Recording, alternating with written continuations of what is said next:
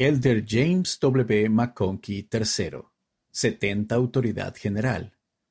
Cuando el Elder James W. McConkie III llegó a Checoslovaquia en 1990, siendo un joven misionero, el país estaba saliendo del comunismo y estaba listo para comenzar a explorar nuevamente la expresión religiosa y la fe.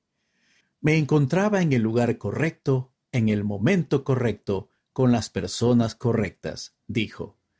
Más tarde regresó a la región como joven profesional, cofundador de una fundación sin fines de lucro y tiempo después, prestó servicio como presidente de la misión checo-eslovaca.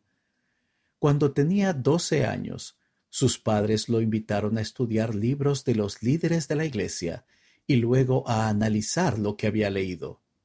Mi papá y mi mamá creían en la importancia de enseñar el Evangelio a sus hijos, tal como se sugiere en Doctrina y Convenios, dijo el elder McConkie.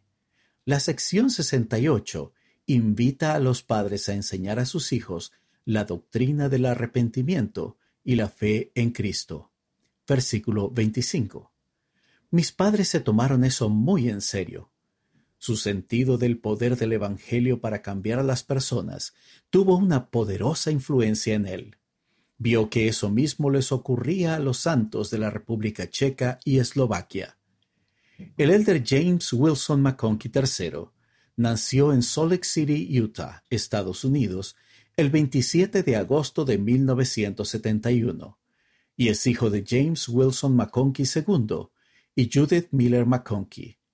Se casó con Laurel Springer en julio de 1995 en el templo de Salt Lake. Tienen cuatro hijos.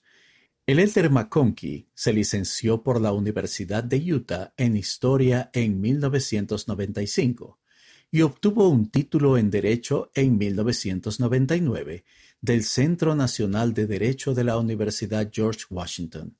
Más recientemente trabajó como abogado en Wormite Nightingale y como director de la Fundación Wallace Toronto, la cual ayudó a crear. El elder McConkie prestaba servicio como presidente de Estaca al momento de su llamamiento. También ha servido como obispo, miembro de sumo consejo, consejero de obispado, líder misional de barrio, consejero de presidencia de quórum de élderes, maestro de preparación misional, maestro de doctrina del Evangelio y presidente de los hombres jóvenes de barrio.